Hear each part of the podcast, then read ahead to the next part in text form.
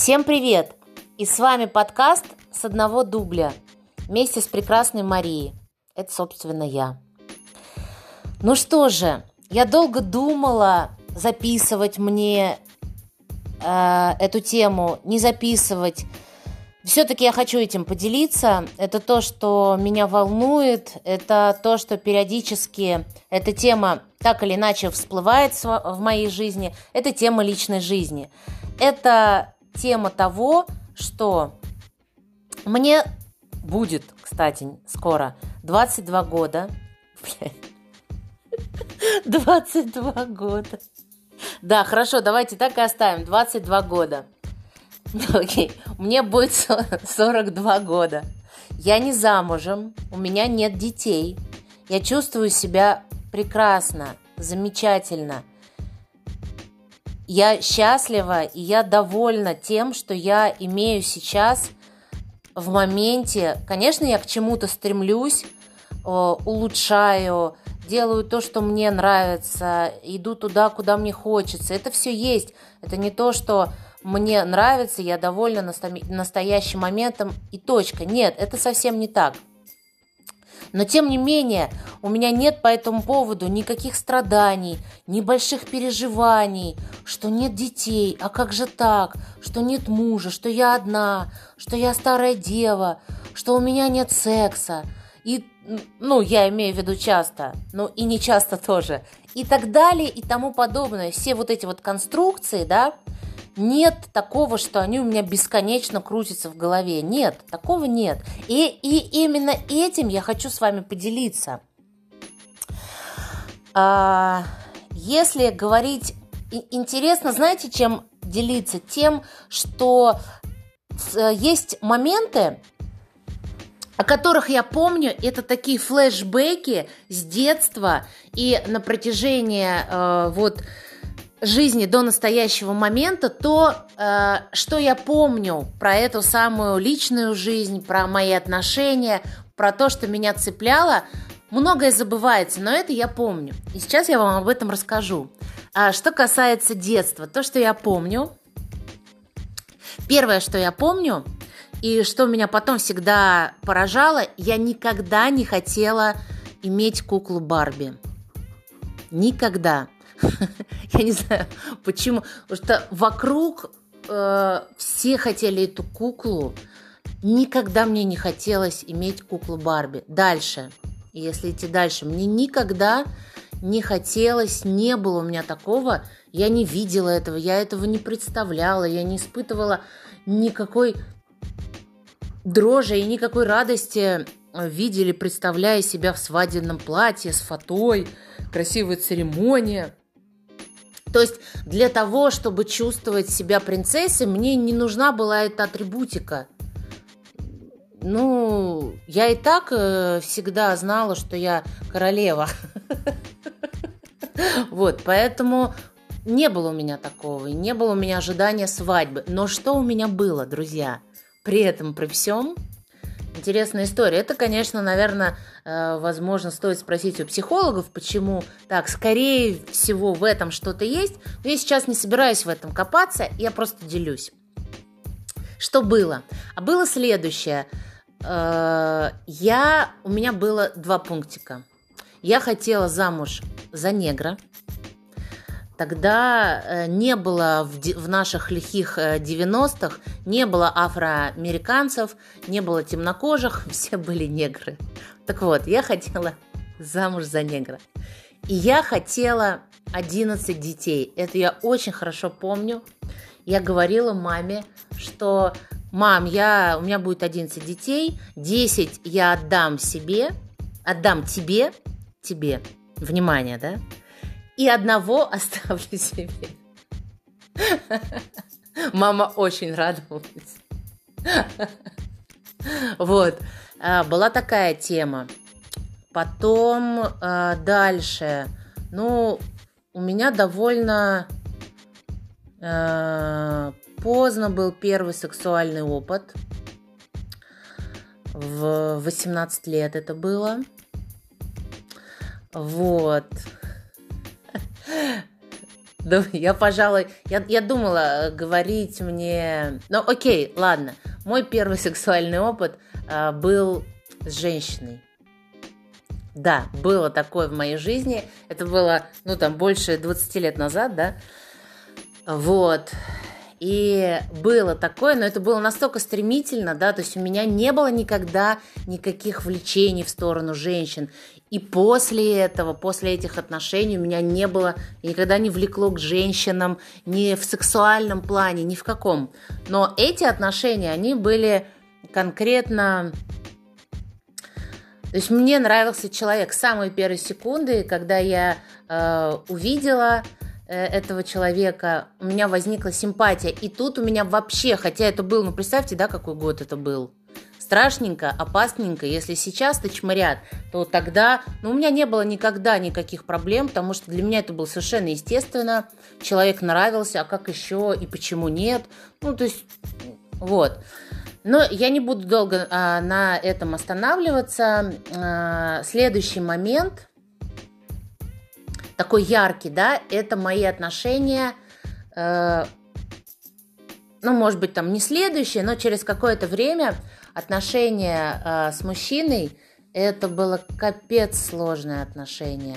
Не сло, сложное в плане себя, меня самой. То есть сложность была в том, что мне приходилось, то есть у меня шел, я прям ощущала всю тяжесть этого, у меня шел год за 10. Просто. И сложность была в том, не, не, не в человеке. Человек э, был и есть прекрасный но сложность была во мне. То есть много всяких таких вещей, э, там зависимость, ревность, в общем, огромный-огромный список, с которыми я столкнулась именно в этих отношениях, и э, которые, вот эти вещи, благодаря им, благодаря человеку, который был рядом со мной, я с ними встретилась лицом к лицу, и я начала что-то с ними делать, потому что ну просто было невозможно не делать, а человек был мощный, сильный, и он мне не давал э, себя прогибать, поэтому, ну я, во-первых, прогнулась сама тут же, я попыталась, у меня ничего не получилось, и я начала ущемлять себя, и от этого мне стало еще тяжелее. И это было где-то, наверное, в 27 примерно. И вот в тот момент я очень, может быть, чуть раньше, может быть, в тот момент, я хорошо помню, как у меня, ко мне пришла мысль такая, что вот если я сейчас замуж не выдал, то потом уже все, никогда. И вот уже, уже даже не, не то, что не буду пробовать, просто у меня было ощущение, что у меня пропадет желание. Вот. Э, замуж я выходить не стала. Потом я, у меня была я работала с психологом, у меня была психотерапия, и там было очень одно классное упражнение, э, с которого началось осознавание того, что навешено, потому что кому-то я не исключаю, возможно, действительно людям нужна нужна семейная жизнь, нужен человек рядом, чтобы развиваться и, и тому подобное. Дети, он этого действительно искренне хочет. Но есть же еще и такие вещи. Э, упражнение заключалось в следующем, что ты идешь, э, стоят стулья, ты просто идешь по кругу, а тебе ну, сидит психолог и сидят я ходила на групповой тренинг, после индивидуальной терапии я ходила на групповой тренинг еще. У нас в группе были на женский, были одни девчонки. И вот ты идешь по кругу, а тебе дают в руки какие-то предметы и говорят, ну вот это ты пошла в школу, ты идешь дальше. Ну вот это ты пошла в институт, ну вот это ты вышла замуж, ну вот это вот ты устроилась на хорошую работу, ну вот это ты родила ребенка, а вот еще одного, а вот еще одного. И, в общем, вот эти все истории принятые, они накладываются, накладываются, и в итоге ты вот с такой кучей не пойми чего в руках, и тебя спрашивают, ну как, тебе удобно, тебе комфортно, тебе хорошо с этим? И ты такая, нет, вот это мне не нужно, а вот это тоже не нужно, а вот это я не хочу. И вот э, с, э, того момента началось какое-то тоже другое осознавание. Ну, а после 30 хочу сказать, что жизнь вообще начала с каждым годом становиться ярче, становиться насыщенной. больше принимаешь себя, больше себя видишь, себя чувствуешь, э, больше ощущаешь свое тело. И у меня лично потребность э, в ком-то еще, она чем дальше, тем она пропадает. Нет, конечно, мне нужно общение, мне нужна тактильность, э, мне нужно общение с друзьями.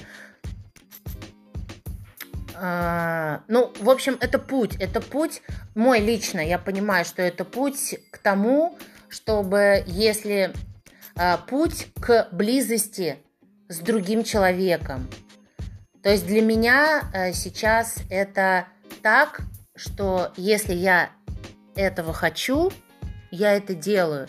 Если я не хочу э, быть с мужчиной, и у меня нет такой потребности, у меня нет такого желания – может быть, оно появится сейчас, то его нет. Что касается людей вокруг, конечно, мне прилетает куча вопросов, тем более, что там, ну, бывает, приходят там клиенты домой, да, я живу одна, и меня спрашивают, а есть ли муж, а есть ли дети? Я говорю, нет. И при этом у меня нет никакого ну, то есть меня абсолютно эти вопросы не цепляют, потому что я говорю, да нет, вы что, мне классно, и не, и не хочу, и слава богу. Ну, то есть такие вещи, которые, ну да, я так чувствую. Поэтому меня, меня родители меня давно уже ничего не спрашивают. И, наверное, где-то полгода назад, может быть, год, мама мне сказала, мы с ней ругались. И она мне сказала, да мне вообще нравится, как ты живешь. Мне нравится твоя жизнь, сказала мне моя мама. То есть вот папа мне сказал про лучшие ноги Франции, да, если вы слушали второй эпизод. А мама мне сказала, представляете? Мама мне сказала, мне нравится твоя жизнь, мне вообще нравится, как ты ведешь, какая ты, и вообще все мне нравится. Дочка, все хорошо. Так что вот такой момент. А еще, вы знаете, у меня была такая классная история. То есть сейчас я говорю о том, что когда для тебя внутри это нормально, тебе таких вопросов особенно и прилетать не будет. А если будет, то есть люди сами чувствуют. Мне кажется, мне очень нравится фраза Лобковского «Прав тот, кто счастлив». И это всегда считывается. В общем, у меня была история, когда я шла по улице, навстречу э, шла, значит, бабушка. Смотрю, еле идет, сумки тащит. Ну, еле идет, но тащит. Ну, я говорю, окей, давай, давайте я вам помогу. Мы с ней, значит, пошли очень медленно в сторону ее дома. Я несла ее сумки, там практически ничего не было. Ей было за 90, и она мне рассказывала про свою жизнь, она мне рассказывала военные воспоминания. Очень интересно, очень трагично. И в этот момент я чувствовала, что вот прошло сколько там, 40 лет или даже больше, а она как будто там, она как будто вот в этой трагедии и застряла у них трагедия заключалась в том, что в День Победы 9 мая ее мать и она получили похоронку на сына. Ну, то есть погиб ее брат. Вот, она мне это рассказывала. И когда мы с ней так э, общались, общались, и когда мы дошли до ее подъезда, она меня спрашивает, ну у тебя же и муж есть. И я такая, нет. Ой, ну, э, нет, она сказала так, у тебя же детишки есть. Я такая, нет, детишек нет. Она говорит, ну мужа ждет дома. Я говорю, нет, не ждет, у меня нет мужа. Она так на меня посмотрела пристально и говорит, а выглядишь счастливой. Это... Я говорю, да потому что я, я счастливая. Несмотря на то, что у меня тогда была очень э, тяжелая, очень трагичная ситуация, мне было очень больно, но все равно вот это ощущение счастья, оно есть, и оно считывалось. Вот. На этом я сегодня хочу закончить свой э, подкаст. Я достаточно, э, достаточно поделилась на эту тему, даже мне кажется больше, чем, чем могла бы. Но я это все-таки сделала, сделала это с удовольствием и очень рада. И хочу вам сказать, что в телеграм-канале в Телеграме, у меня есть канал, так и называется, подкаст с одного дубля. Вы можете подписываться на этот канал, и все эпизоды я в первую очередь выкладываю именно туда. То есть там вся подборка с первого по пятый эпизод. Ну что же, до новых встреч, услышимся!